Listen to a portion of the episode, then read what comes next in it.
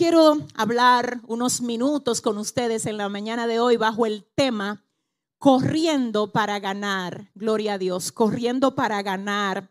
Hace unos días nosotros estuvimos aquí hablando acerca de la composición de la Biblia y estuvimos diciendo que la Biblia tiene en total 66 libros. Recuerdan que lo mencionamos hace como dos o tres semanas. Bueno, tengo que decirles hoy que de los 66 libros de la Biblia, el Nuevo Testamento tiene 27 libros.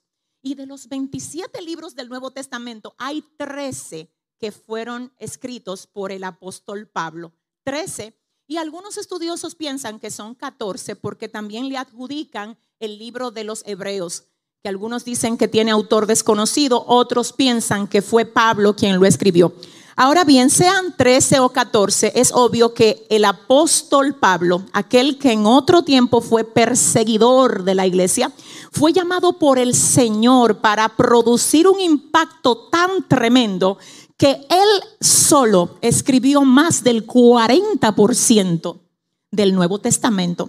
Es decir, que es increíble ver cómo el Señor puede llamar personas que en otro tiempo vivieron una vida torcida y muy poco deseable a imitar y luego transformarla y utilizarla para llevar a cabo el cumplimiento de sus propósitos. Yo tengo que ayudarte a recordar que hace un tiempo, antes de Dios llamarte, quizás muy pocas personas te veían como algo digno o como algo preciso como para imitar. Quizás muchos de nosotros no tenemos muchas cosas tan agradables que contar. Ayer aquí con los jóvenes yo les comentaba, cómo era mi vida antes de llegar a los pies del Señor. Y le decía a ellos que hay cosas de la vida que a veces uno no quiere comunicar porque no son cosas de las que uno se siente orgulloso o orgullosa. Estuvimos de acuerdo y aquí estuvimos llorando y estuvimos dando gloria a Dios por el cambio que Él ha hecho con cada uno de nosotros. Pero hoy quiero yo a ti animarte a recordar quién tú eras antes de Cristo llegar. Porque aunque teníamos apariencia de que como que todo estaba bien, nosotros sabemos Siendo sinceros, sabemos que nosotros solamente existíamos antes de tener al Señor, pero que la verdadera vida la comenzamos a vivir luego de que el Señor llegó a nosotros. Por eso es que el mismo Cristo dice, yo soy el camino, yo soy la verdad, yo soy la vida, aleluya, yo soy la vida. Alguien tiene que oír esto. No es lo mismo estar vivo por ahí porque usted respira y tener vida porque Cristo llegó a usted y le dio una ruta, Dios, le trazó un destino y le dio propósito. Pablo no era llamado Pablo antes de llegar a los pies del Señor, lo llamaban Saulo, Saulo de Tarso. Entonces es acerca de él que el Señor le dice a Ananías, vete, ora por él, ve, ora por él, porque él me es útil. Yo no sé si usted sabe que cuando estuvimos perdidos allá, el Señor nos vio desde el fango y dijo, me es útil. Cuando nadie te veía como útil, Él te miró y dijo, hey, está atado, pero me es útil. Anda emborrachándose, pero me es útil. Vive una vida de pecado, pero yo nada más tengo que tocarlo y Él me va a ser útil. ¿Habrá alguien aquí a quien Dios haya hecho útil hoy? Útil para Dios, útil. El Señor dice de Pablo, Él va a ir y va a predicar delante de los judíos, delante de grandes, de reyes y de los gentiles. Yo lo llamo a Él para que Él vaya y haga eso. El Señor llama a este apóstol, lo levanta con gran poder y Él está totalmente enfocado en cumplir con su asignación. Una, una asignación que trasciende a lo temporal. Una asignación que, ah, Dios, tiene que ver con mucho más que esta simple vida en la cual ahora estamos, pero lamentablemente tengo que decirles que todos nosotros aquí tenemos un día asignado para partir de aquí. Y cada día que pasa se acerca más ese día para nosotros irnos. Y si todos los esfuerzos que estamos haciendo con nuestra vida desde que nos levantamos y hasta que nos acostamos día por día solamente tienen que ver con resultados temporales, esa no es una manera sabia de vivir. Está bien que vivamos aquí, que disfrutemos las cosas temporales que el Señor nos ha dado, pero tenemos que vivir para tener resultados que trasciendan a lo breve de esta vida. Por eso el salmista decía en el Salmo 39, Señor, hazme saber mi fin que sepa yo cuán frágil soy, cuál es la medida de mis días. Diste a mi vida término corto y mi edad es como nada delante de ti. ¿Cómo yo voy a andar por ahí haciendo cosas que no tengan que ver contigo, Dios? ¿Cómo yo voy a limitar mi vida? Ah, a solamente vivir para lo que perece. ¿Alguien está aquí? Entonces resulta que dentro de todas estas cartas que escribe el apóstol Pablo está la carta a los Corintios, donde él específicamente expresa algunas situaciones. El propósito de la carta era confrontar la iglesia por algunas situaciones que se estaban dando allí, entre esas, atacar la división que había en la iglesia. La iglesia de Corinto estaba pasando por un momento difícil porque había sido influenciada por líderes importantes líderes como Apolos, Pedro y también Pablo. ¿Qué pasa? Hay una tendencia en los humanos, no importa si son cristianos o no cristianos, la gente tiende a confundir la vasija de barro con el tesoro que lleva adentro. Y le tengo que decir algo, a veces yo decía ayer que a veces cuando a mí me dicen, Yesenia, una foto, eso para mí a veces es un poquito incómodo y le voy a decir por qué para que nadie me malinterprete. No se trata de la foto, es solamente que yo sé que si la vasija de barro no tuviera tesoro, nadie quisiera una foto con ella. Entonces, yo no sé qué tan importante sea que salga la vasija de barro en la foto, cuando lo que se está viendo en esta generación a través de las vasijas de barro no se trata de las vasijas de barro, se trata del tesoro que el Señor puso dentro de cada una de ellas. Si usted lo cree, dele un aplauso fuerte al Señor. ¡Uh! Y cuando, escúcheme, y cuando usted no entiende que todo lo que usted tiene es porque el Señor se lo dio, usted comienza a creérsela. Usted comienza a querer que le rindan pleitesía por lo que usted es, por lo que usted tiene. Dios mío, no. El único que merece pleitesía se llama Jesucristo. Toda la gloria tiene que ser para Él. Y resulta que en la iglesia de Corintios se había entrado este espíritu de esta, este deslumbre en el liderazgo, porque ahí estaba Apolos. Y acerca de Apolos, la Biblia dice que él era un predicador elocuente. Pablo era tremendo y Pedro también, lleno del Espíritu Santo. Entonces la iglesia comenzó a hacer su grupito. Y uno comenzaron a decir, a mí me gusta cómo predica Apolo. Y otros, mm, a mí me gusta Apolo, pero yo soy de Pedro. Y otros sí, Apolo y Pedro están bien, pero lo mío es con Pablo. A tal punto que cada quien tenía su pequeña tribu dentro del cuerpo de Cristo. Entonces Pablo dice, pero ¿qué es lo que a ustedes les está?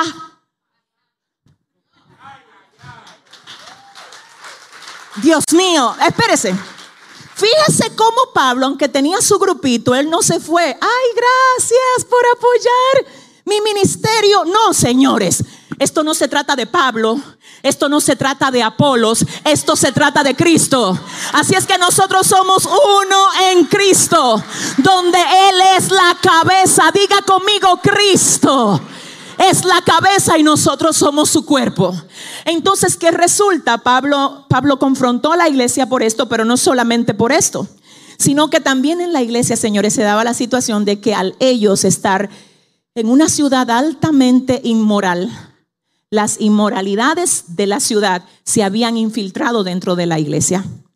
Resulta que Pablo necesitaba aclararle a ellos que debió de haberle bastado el tiempo de allá afuera para vivir en inmoralidades. Y ahora Pablo los reúne como hijos y le dice, mis hijos, pero ya ustedes no son igual. Pero señores, ¿cómo es que ustedes quieren estar en Cristo y vivir como si estuvieran allá afuera? Si usted le va a dar un aplauso al Señor. Ay, te tengo que decir esto. Por causa de lo que el Señor ha hecho contigo, hay gente que se va a ir de tu lado. si ellos no pueden cambiar contigo para permanecer contigo, dile, bye bye baby, que te vaya bien, porque esto que yo recibí de Cristo, yo lo busqué allá afuera y sencillamente no lo encontré. ¿Habrá alguien que esté lleno de la gloria de Dios aquí que pueda decir gracias Cristo? Pablo dice que les baste a ustedes la vida pasada para andar como ustedes quisieron andar. Señores, es que recuerden, nosotros teníamos otro dueño allá afuera. Teníamos un dueño que dio mal uso a nuestra vida que nos engañó tanto que nos hizo creer que era bueno fumar mientras se destruían nuestros pulmones, que nos hizo pensar que era bueno alcoholizarnos mientras se destruía el hígado, que nos hizo creer que era bueno tener una relación adúltera para destruirnos la familia. En otras palabras, el placer que te daba, te lo facturaba con altos intereses y tú ni cuenta te dabas porque eras un esclavo. Pero vino el dador de la vida y dice la palabra del Señor, ah Dios mío, que mientras Satanás vino a robar, a matar y a destruir, el Señor vino para darnos vida y vida en abundancia. Espérese. ¿Tú estás entendiendo lo que es que pasa aquí? El Señor te recogió, te restauró, te sanó, te dio un lugar de honra, te usa, te bendice, te fortalece, te guía. Y el otro dueño, el que te maltrató y te destruyó, te llama otra vez con aquello mismo que utilizaba para destruirte y te dice, tú no lo quieres, está aquí, no te hace falta. Y la razón por la que mucha gente cae en ese juego es porque lo está mirando todavía él. Es porque de vez en cuando usted lo mira. Porque tú no puedes ser desenfocado por algo que tú no estás mirando. Por eso el mismo apóstol Pablo dice, puestos los ojos en Jesús. Y él mismo dice, prosigo a la meta, al premio del supremo llamamiento de Dios en Cristo Jesús. ¿Tú sabes algo? Ustedes seguro ya saben que cuando los caballos van a correr, le ponen dos orejeras para que nos... Es que si es que si miran a los lados se desenfocan. Y es que si se desenfocan pierden velocidad. Y es que si pierden velocidad no van a llegar, a Dios mío, a lo que Dios ha querido que ellos ya. Habrá alguien aquí que le pueda decir a su vecino ahora, no te desenfoques. Dile, no te desenfoques. Oh, mi alma adora a Dios. Oh, mi alma adora a Dios. Que les baste a ustedes. Cuando Satanás te venga a hacer toda su moriqueta, modélale lo que tú eres ahora. Dile, mira que es lo que tú estás hablando conmigo. Mírame a mí sin vicio. Mírame a mí sin cadena. Mírame a mí ahora siendo usado para oprimirte a ti cuando tú fuiste que me oprimiste a mí en otro tiempo. Si le va a dar el aplauso al Señor, déselo bien. Ah, ah. Pero específicamente también en el libro de Primera de Corintios, además de este tema de de la inmoralidad, de la división, había otro tema. Y es que todo lo que se hacía ahí, todo el comercio y toda la actividad que se hacía en la ciudad de Corintios, generalmente era dedicada a los dioses, a los dioses paganos, obviamente. Y resulta que los cristianos que se convertían estaban en el dilema de si era posible que si un cristiano convertido podía comer de lo sacrificado o de lo dedicado a los ídolos antes de salir al mercado. Es decir, los comerciantes, todo su comercio lo presentaban delante de los dioses paganos. Y aquí hay un dilema, y es que la iglesia quiere saber si es posible que la gente cristiana coma de lo que se le dedicó a los ídolos. Pablo dice, los ídolos nada son. Pablo dice, olviden toda conexión con ídolos. Estoy tocando algo aquí. El Espíritu Santo tiene que cubrirme ahora. Sí, diga a su vecino, ora por ella. Hay gente que quiere venir al Señor, pero todavía tiene lugares guardados para sus ídolos. Ídolos. Y en días pasados alguien me preguntó, ¿yo puedo tener un cuadrito de... Ah, la Virgen María y el niño Jesús en la casa. Yo le dije que ya tú no necesitas tenerlo en el cuadro, ya tú lo tienes en el corazón. Suel, bota eso. Los ídolos nada son. Alabashanda. Nada son. Se define como ídolo todo lo que intenta ocupar el lugar de Dios. Así es que todos los ídolos que usted a veces tiene no se cuelgan en la pared. A veces usted tiene una idolatría con sus hijos, a veces con su pareja, donde usted haría por un hombre lo que usted no sería capaz de hacer por el Señor. Ay, Dios mío, ayúdame. Donde usted haría por un humano lo que usted no fuera capaz de hacer por el Señor. Pablo es un cristiano radical. Él dice, yo no tengo que ver con lo que sea, yo voy a cumplir lo que el Señor me puso delante. Esa es mi meta. Y Pablo dice, no quiero mezcla. Diga conmigo, no hay mezclas. no quiero mezclas. Y entonces todo lo que el líder sano levanta se parece a él. Sí, mire, los líderes, señores, déjenme explicarles lo que pasa con los líderes. Los líderes tienen la gracia de parte del Señor para hacer cosas y hacer que esas cosas de algún modo reflejen lo que el líder es. Por eso Pablo decía, espérense, que yo quiero que ustedes me miren a mí y que me imiten a mí como yo imito a Cristo. Pablo dice, yo me estoy asegurando de vivir una vida agradable a Dios para yo poder servirle de ejemplo a ustedes. Yo siempre le digo a los líderes de esta iglesia, no te apresures a desarrollar tu liderazgo o a tener seguidores, eso no debe de ser la prioridad. Déjame explicarte algo. Cuando tú eres un documento defectuoso, las copias que tú le sacas a un documento defectuoso salen todas con el mismo problema. No quieren, aleluya. Entonces mira lo que pasa. Espérate, espérate. Hay gente que Dios primero las quiere trabajar. Yo sé que nadie que comienza comienza siendo enteramente perfecto. No, señores, estamos en una en una carrera continua de crecimiento. Ahora hay cosas con las que tú no deberías de comenzar a ejercer un liderazgo hasta que tú no las mates. Hasta que tú no le cortes la cabeza. Porque si tú no le cortaste la cabeza al inicio, más adelante te salen al encuentro y hacen que todo lo que tú pensaste que edificaste ¿Alguien está entendiendo lo que Dios le viene a hablar hoy? Entonces resulta que Pablo es radical y él le dice a la iglesia, miren, quizás esto no sea nada para algunos. Quizás algunos entienden que no es nada para ellos hacer eso. Porque en primer orden no son ellos que se le están dedicando a los ídolos. Pero yo quiero pedirle a usted un favor. Absténganse de eso. Absténganse de eso por causa del Señor.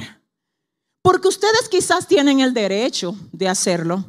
Pero yo les quiero pedir a ustedes, ¿se dan el derecho?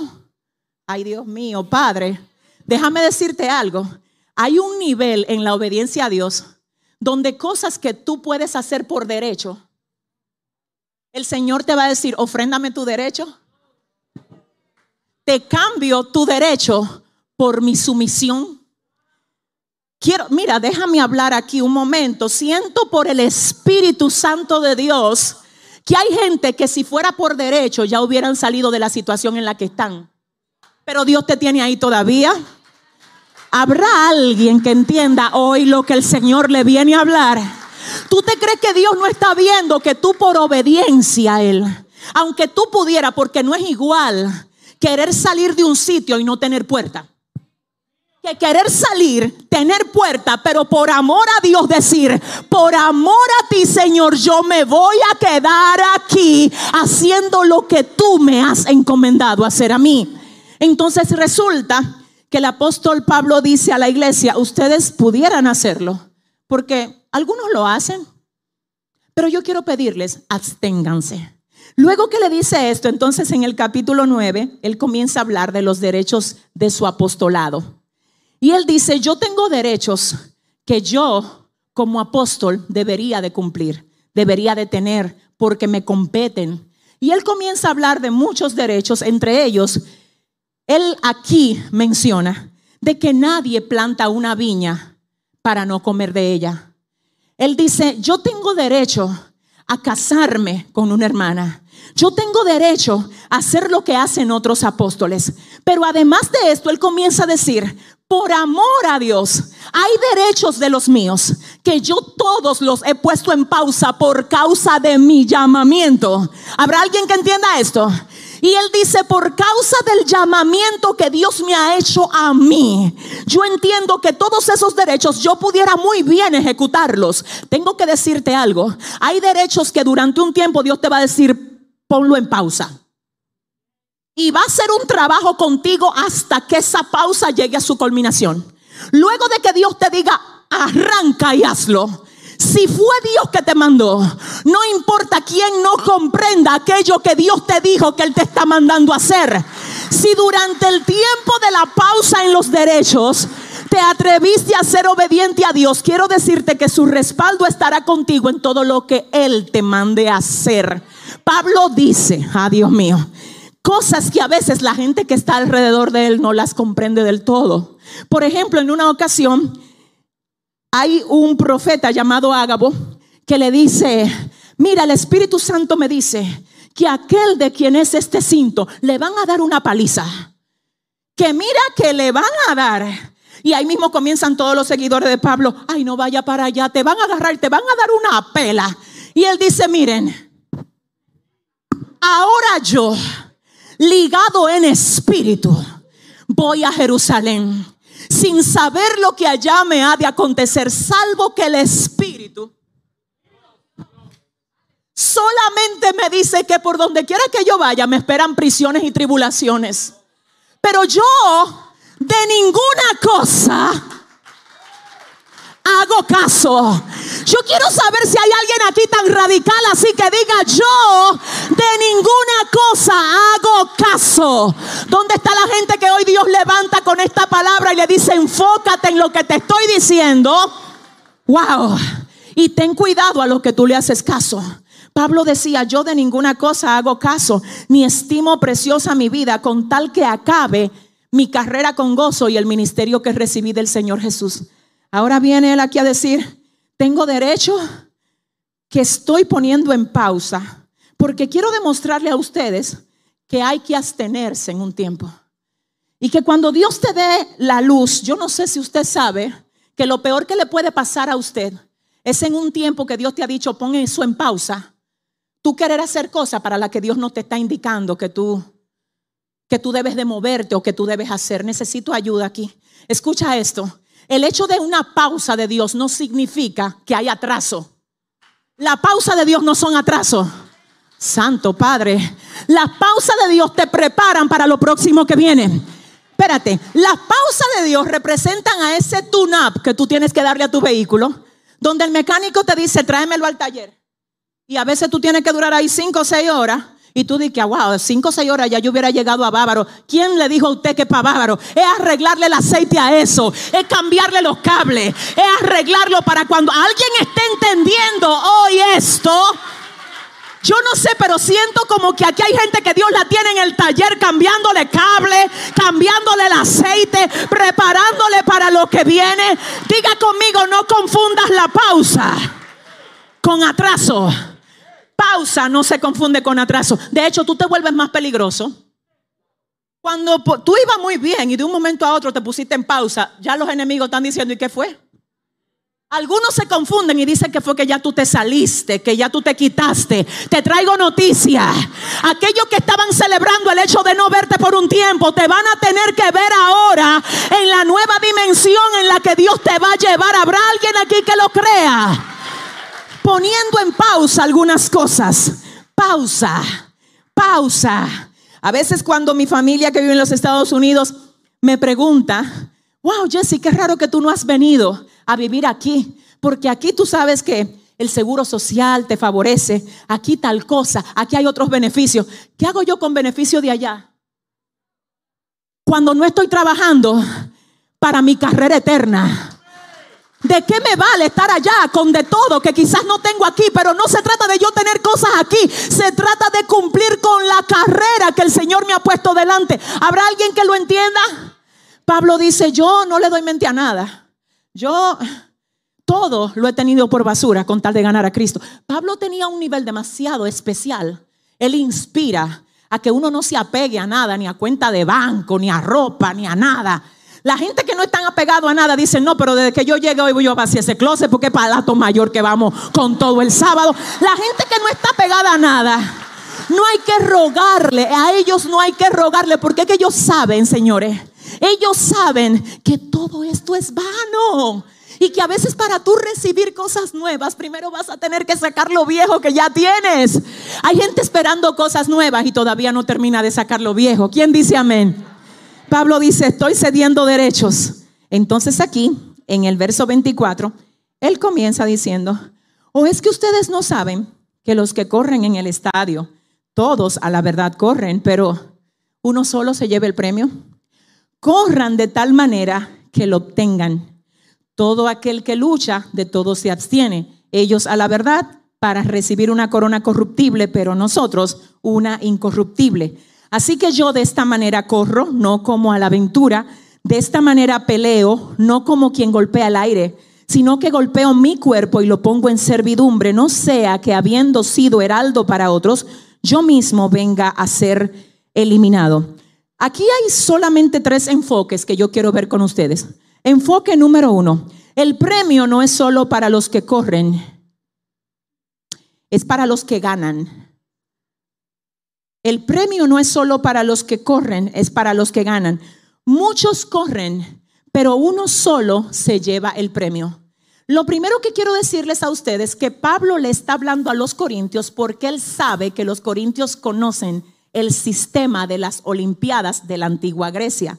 Él sabe. Y cuando él pregunta, él no está diciendo, no saben como que ellos no saben. De hecho, hay otras versiones donde el apóstol Pablo dice, pero ustedes saben muy bien que los que corren en el estadio todos corren, pero uno solo se lleva el premio. Ahora, no era cualquiera que podía correr en eso. Habían requisitos y yo quiero que usted escuche quién era la gente que podía correr en esta carrera que Pablo está usando como símil para hablarle al pueblo de Corintios. Número uno, tenía que ser ciudadano de la nación. Tenía que ser griego, ciudadano.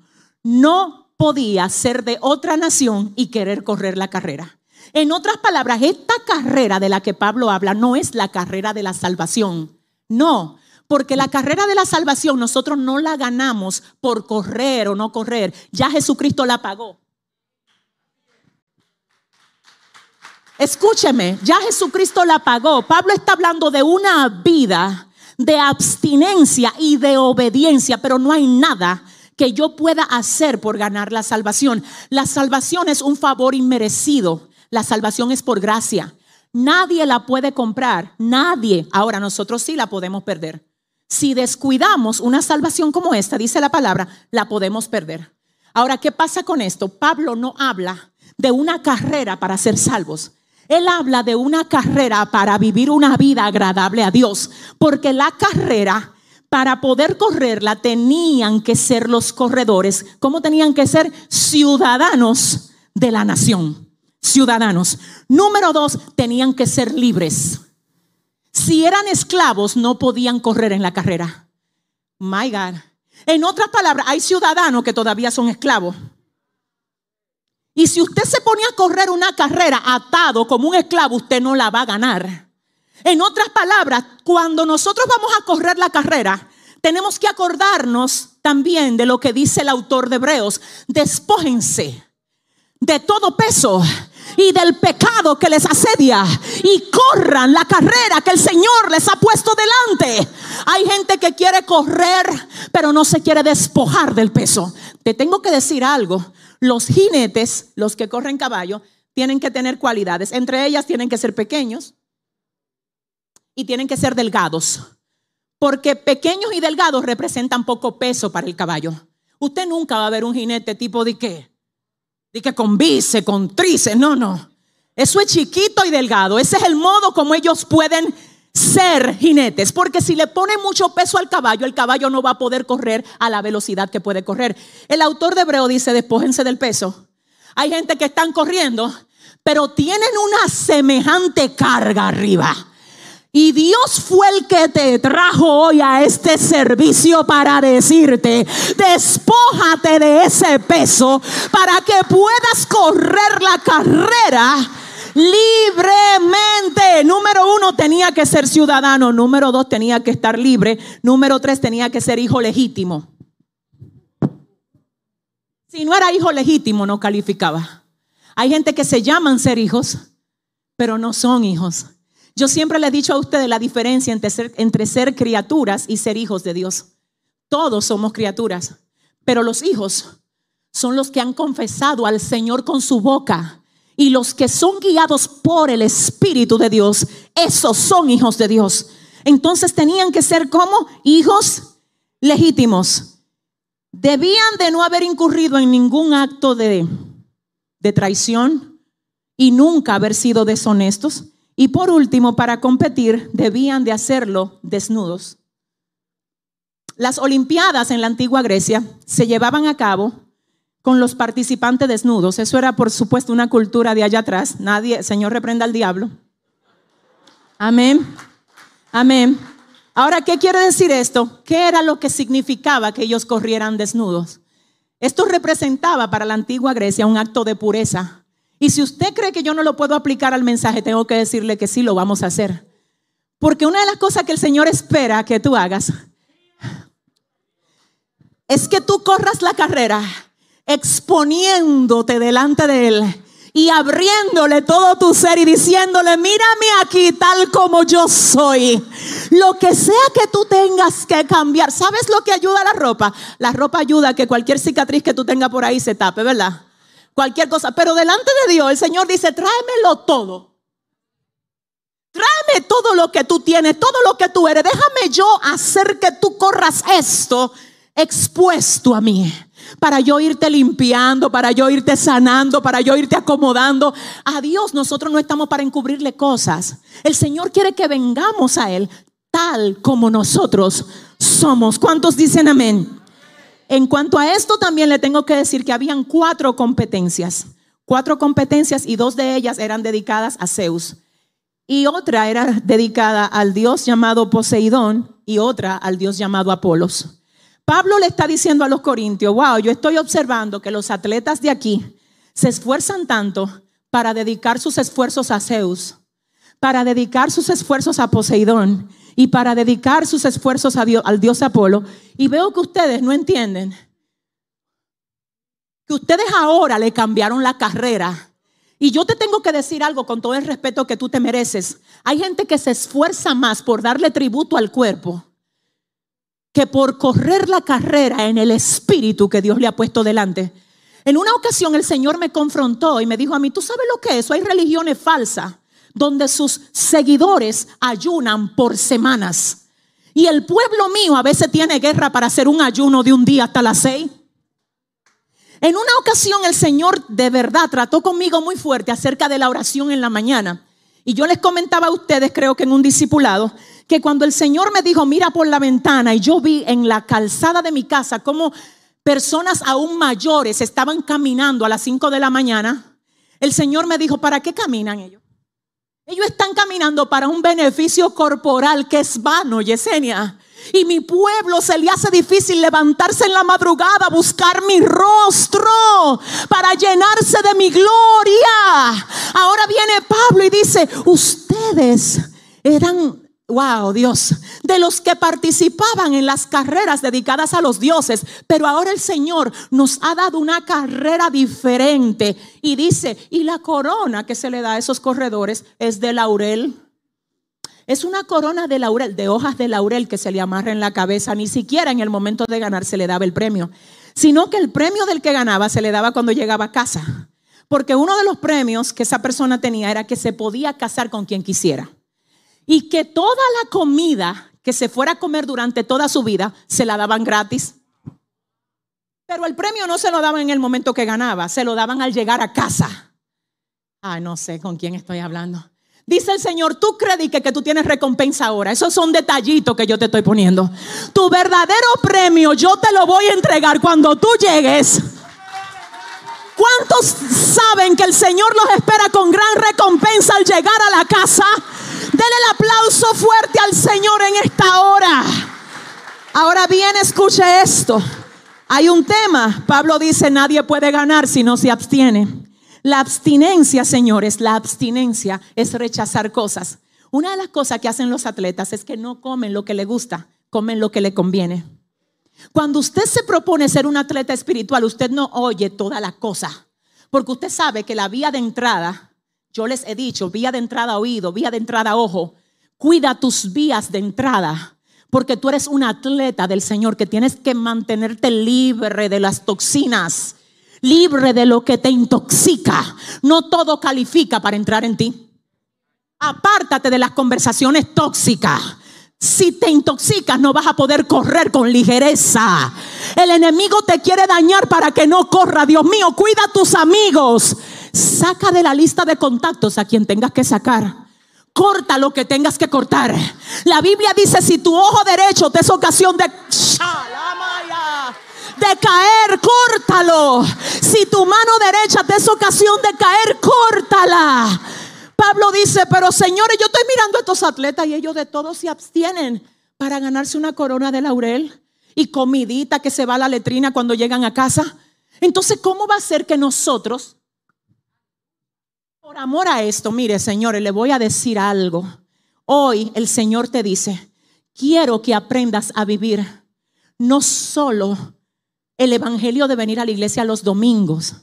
Mire, perdóneme, yo no sé si usted sabe que tenemos solo una oportunidad de hacer sonreír a quien nos creó con nuestra vida. Yo no sé cuál es su meta. Quizá la meta suya sea levantar una gran torre, tener un nombre en la tierra que todo el mundo lo conozca, pero te tengo que decir que eso es vano, porque hace 100 años había gente súper famosa que ya ni se mencionan. Hace 50 Hace 30 habían líderes que marcaron, revolucionaron. Ya nadie se acuerda de ellos. De hecho, hay artistas hoy. El otro día yo escuché a un artista que en su momento fue muy reconocido aquí y en otras naciones. Y él a modo de, relajo, él dijo, señores, pero yo le hablé a una de las que trabaja conmigo ahora en la oficina y le dijo, ¿tú, tú conociste a fulano de tal? Y ella dijo, ¿quién es ese? Y era él, señores. Y él dijo, wow, pero ni, pero ni la que yo le pago el sueldo, ¿sabe quién era yo? Cuando yo llenaba todas las fiestas. Sí, papá, pero esa gloria quedó atrás. Fue vana. Lo único que permanece, ay, pero alguien que me ayude. Ay, ay, ay, ay, ay, ay, ay. ¿De qué le vale al hombre ganarse el mundo si pierde el alma? Todo aquel que lucha de todo se abstiene. Voy a hablar con los que hoy Dios vino Ushamay, a hablar. El Señor dice, no quiero migajas tuyas. Perdónenme, yo sé que todo el mundo fue llamado a salvación. Yo sé que por la fe somos salvos. Yo lo sé. Yo vengo a hablar hoy de otro nivel. Donde tú digas lo que sea, lo voy a cortar por amor a Dios. Lo que sea, lo voy a entregar. Yo quiero saber para qué Dios fue que me llamó a mí. Porque tu llamado te va a hacer demandas. Cada llamado tiene demandas específicas. Tú sabes que Abraham el Señor le salta, di que dame a Isaac tu hijo. Y entonces a Pablo le salta, quiero que tú sepas que a ti te esperan prisiones y tribulaciones. Entonces cada quien según el llamado tiene que pasar por cosas. Yo no me siento víctima por lo que yo he pasado. Eso me calificó. Eso me calificó.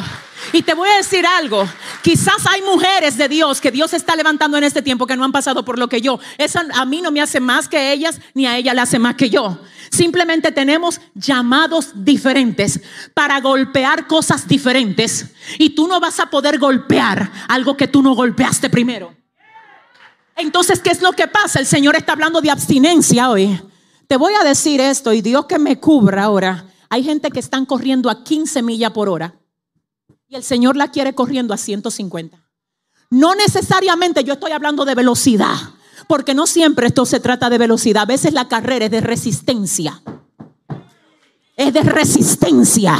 Le estoy hablando a gente que el diablo la ha querido mover de su sitio. No te muevas. No te muevas. Sigue resistiendo. Estás en una carrera de resistencia.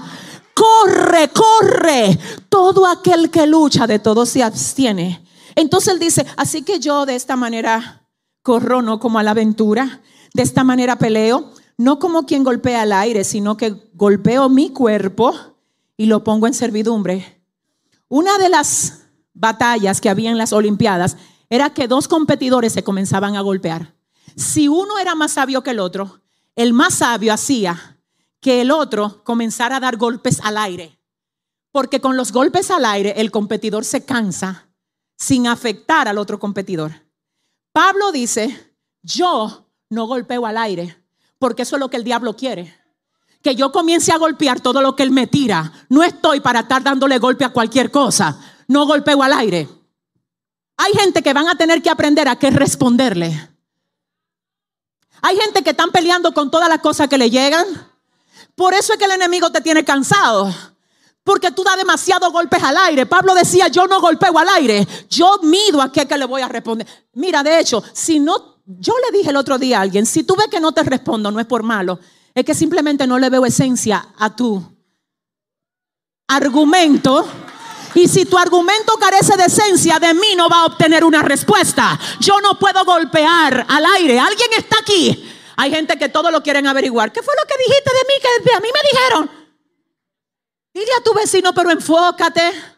¿Cuál es el número? 829, 849. Lo voy a llamar saliendo.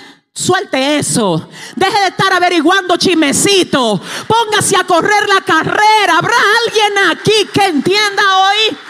Escúchame, no golpeo al aire, sino que golpeo mi cuerpo y lo pongo en servidumbre. Golpeo mi cuerpo. Él no habla de golpearse literal, él habla de la disciplina.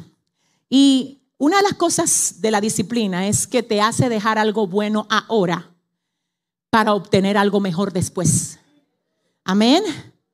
La disciplina te hace dejar cosas buenas ahora. Los atletas, cuando usted le ofrece postre que engordan, ellos dicen, wow, gracias, qué amable pero no me conviene. No es que no me gusta, porque tú sabes qué cosas que a nosotros nos gustan. Pero el atleta dice, me gusta, sí, pero no lo voy a tomar. ¿Tú sabes por qué no lo voy a tomar? Porque no me conviene. Ojalá que se active en ti ese código hoy.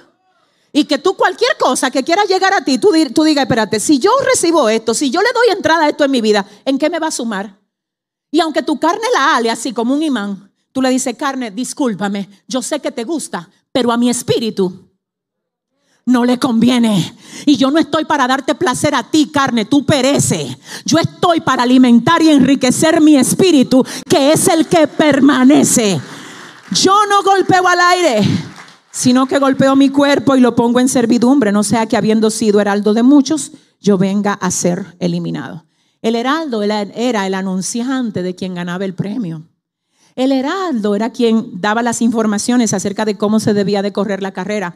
Pablo dice, cuidado si yo estoy anunciando y hablándole a todo el mundo y yo me descuido de mí. Pablo no está hablando de su salvación, él dice que yo quiero un premio, es que yo quiero correr para ganar. Señores, yo creo que en el cielo va a haber recompensas. Perdóneme, yo lo creo. Yo creo que en el cielo va a haber recompensas. Y yo quiero que usted sepa que yo quisiera tener una recompensa de esa. Y quiero saber si aquí hay alguien que también, igual que yo, quisiera una recompensa. ¿Habrá alguien aquí que quiere que cuando el Señor le vea la cara le diga, wow, viviste como yo te dije que vivieras? Wow, vi que aunque no fue fácil para ti, te dedicaste a obedecerme a mí de todas maneras. Finalmente leo esto. La carrera de la que Pablo hablaba era la carrera que nosotros también tenemos por delante. Una carrera de vivir de modo que a Dios le agrade tanto el modo como nosotros vivemos, que todo lo que nosotros hagamos tenga el sentido de hacerlo sonreír a Él. Número dos, nosotros estamos calificados para correr esta carrera, porque al ser llamados como cuerpo de Cristo, somos ciudadanos del reino de Él. Número tres, tenemos solo una oportunidad de hacerlo. Y la oportunidad comienza hoy. Número cuatro, si el esfuerzo se hace por cosas vanas, realmente no merece la pena. Para que de verdad valga la pena cada esfuerzo que haces con tu vida, los resultados de lo que haces tienen que trascender a lo que es temporal. Pablo dijo en segunda de Corintios 4, 7 y 8, he peleado la buena batalla, he acabado la carrera, he guardado la fe. Por lo demás me está guardada la corona de justicia, la cual me dará el Señor, juez justo, en aquel día. Y no solo a mí, sino también a todos los que aman su venida. Yo voy a ser bien rápida aquí. Yo vine a hablar con atleta hoy fue. Número uno, quiero saber quién quiere entrar a esta carrera hoy. ¿Quién quiere hoy entregarle su vida a Cristo para calificar en esto? ¿Quién quiere hoy? Estoy haciendo el llamado para que si hay alguien aquí que quiera hoy correr la carrera que el Señor nos ha puesto delante, que levante su mano ahí donde está, quiero verte. Si hay alguien que hoy quiera, pónganse de pie y vengan acá un momento, por favor. No, los que se van a entregar solamente. Esas dos jóvenes, por favor, pueden pasar. ¿Alguien más que quiera Jesús en este día? Dele el aplauso, pueden venir. ¿Alguien más que quiera Jesús en este día? ¿Alguien más que quiera Cristo en este día? Dios mío, dele el aplauso fuerte. ¿Alguien más? ¿Alguien más que lo quiera hoy? ¿Alguien que quiera reconciliarse con el Señor en este día? Oh, gloria a Dios. Estoy haciendo el llamado a la gente de las redes también. Yo sigo, mire, de verdad, yo sigo creyendo, Dios mío, mi alma adora a Dios, que Dios está de verdad tocando vidas en cada nación que está conectada a esta transmisión. No fue en vano que el Señor hizo que tú te conectaras con nosotros. Mira, no importa lo que hayas pasado, déjame decirte que el Señor te dice, si has probado todo y todo te falla, pruébame a mí. Ve, mira, ábrele la puerta de tu corazón al Señor. Yo necesito decirte que en Dios no hay fronteras que así como Él está aquí, está ahí contigo, en tu casa, en tu habitación, en tu cocina. Yo quiero que producción me confirme si tenemos a alguien que está diciendo que quiere a Jesús en esta mañana. ¿Tenemos a alguien? ¿Tenemos a alguien? ¿Tenemos más de cinco? ¿Tenemos más de diez? ¿Tenemos más de veinte? ¿Tenemos más de treinta? Denle el aplauso, iglesia, por favor. Ay, ay, ay, ay, ay. La gente de las redes, atentos. Atentos. Necesito que repitas conmigo esta oración al juntamente de ellos, al junto de ellos. Quiero que repitas con nosotros esta oración. Y luego de que la pronuncias y la repitas, quiero decirte que quedas insertado en el cuerpo de Cristo. Así es que quiero ahora invitarte, mira, mira, mira, wow, a que tú que estás ahí todavía, que está como que será, lo hago, no lo hago, te atrevas también a entrar en esta carrera, te atrevas a acudir al llamamiento que el Señor te está haciendo en el día de hoy. Yo sigo clamando al Señor por ti para que te toque desde aquí. Espíritu Santo, toca esas vidas, toca esas vidas, toca esas vidas, Señor. Glorifícate hoy en cada vida, Dios, atada, en cada vida que necesita ser impactada por ti. Manifiéstate, Señor, como solamente tú puedes hacerlo. Yo quiero que siga subiendo el número de las redes. Yo quiero que siga Dios expandiendo su cuerpo, su batallón oh Dios mío, su familia a través de las naciones. Yo sé que es Dios el que pone en nosotros el querer como el hacer por su buena voluntad. Así es que sé que ese sentir que tienes ahí, ay, ay, ay, de tomar esta decisión y de dar este paso no viene de ti, viene del Señor. Pregunto, ¿aquí hay alguien más que quiera Cristo hoy? ¿Hay alguien más que quiera Cristo hoy? ¿Hay alguien más? Amén. Dele el aplauso al Señor por estas cinco vidas. Vamos a orar. Atención. Repitan conmigo los de aquí y los de allá. Señor Jesús, en esta mañana reconozco que te he fallado y que he pecado contra el cielo y contra ti. Pero hoy vengo a ti y me arrepiento de todos mis pecados. Te acepto como mi dueño, mi Señor y mi Salvador. Desde hoy quiero que me ayudes a correr y a ganar la carrera que me has puesto delante. Te necesito y estoy en tus manos. Renuncio a todo obstáculo y a todo lo que quiera impedir mi avance en ti. Gracias Señor, en el nombre de Jesús. Amén. Padre, gracias por ellos. Afírmalos, Dios. Padre, guárdalos y no dejes que jamás retrocedan. Por favor, no los dejes retroceder. Ayúdalos, Señor, Padre, a convertirse en todo lo que tú quieres que ellos sean. Padre, y que puedan siempre escuchar tu voz y solo dejarse guiar por ti, mi Señor. Gracias, Dios, en el nombre de Jesús. Amén y amén.